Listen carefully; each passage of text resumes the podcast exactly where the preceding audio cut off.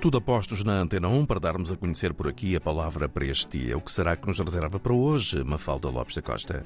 A palavra do dia é Enneagrama e o Enneagrama é uma figura geométrica de nove pontas que funciona como um símbolo. Este símbolo consiste num círculo em que são representados nove pontos equidistantes ligados por nove linhas. E o Enneagrama é um dos sistemas de tipologia mais antigos da humanidade baseado neste símbolo e que descreve nove tipos básicos de personalidades, como por exemplo disciplinado, individualista, observador, questionador, etc.